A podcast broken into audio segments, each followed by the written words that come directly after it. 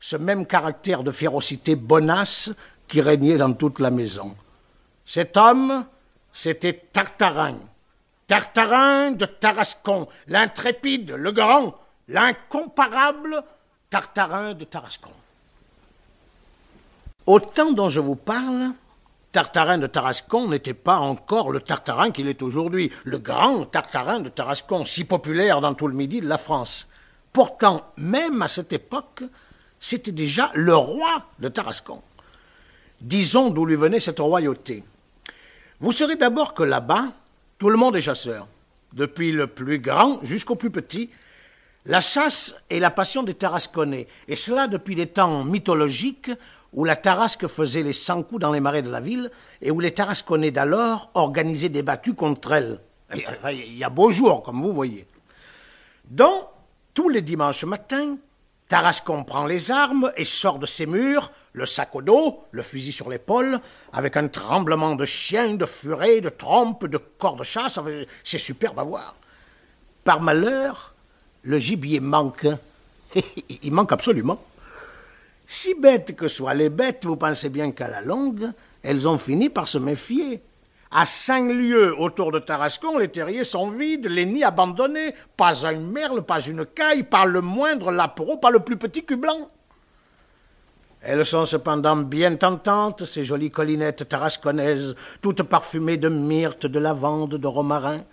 Et ces beaux raisins muscats gonflés de sucre qui s'échelonnent au bord du Rhône sont diablement appétissants aussi.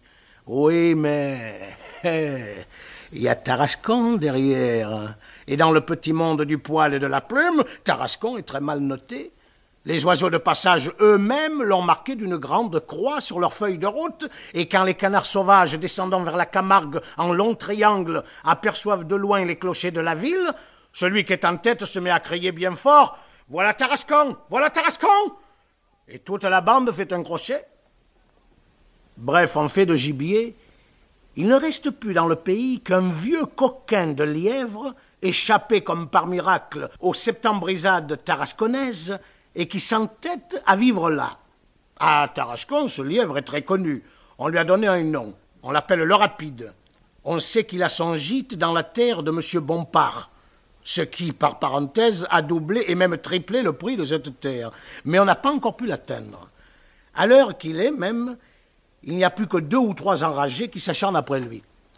Les autres en ont fait leur deuil, et le rapide est passé depuis longtemps à l'état de superstition locale, bien que le Tarasconnais soit très peu superstitieux de sa nature et qu'il mange les hirondelles en salmi quand il en trouve.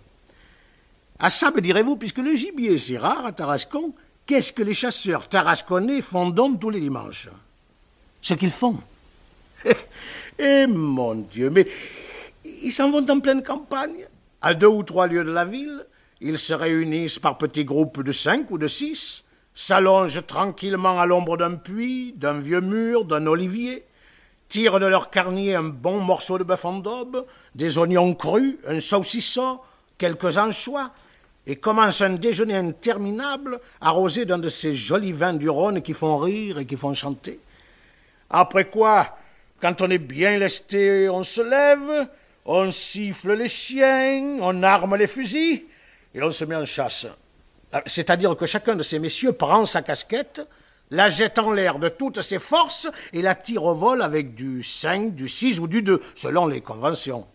Celui qui met le plus souvent dans sa casquette est proclamé roi de la chasse et rentre le soir en triomphateur à Tarascon, la casquette criblée au bout du fusil, au milieu des aboiements et des fanfares. Inutile de vous dire qu'il se fait dans la ville un grand commerce de casquettes de chasse. Il y a même des chapeliers qui vendent des casquettes trouées et déchirées d'avance à l'usage des maladroits. Mais on ne connaît guère que Bézuquet, le pharmacien, qui leur en achète. Non, c'est déshonorant.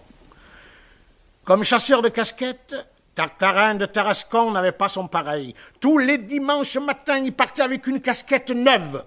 Tous les dimanches soirs, il revenait avec une loque. Dans la petite maison du Baobab, les greniers étaient pleins de ces glorieux trophées. Aussi tous les Tarasconnais le reconnaissaient-ils pour leur maître, et comme Tartarin savait à fond le code du chasseur, qu'il avait lu tous les traités, tous les manuels de toutes les chasses possibles, depuis la chasse à la casquette jusqu'à la chasse au tigre birman, ces messieurs en avaient fait leur grand justicier.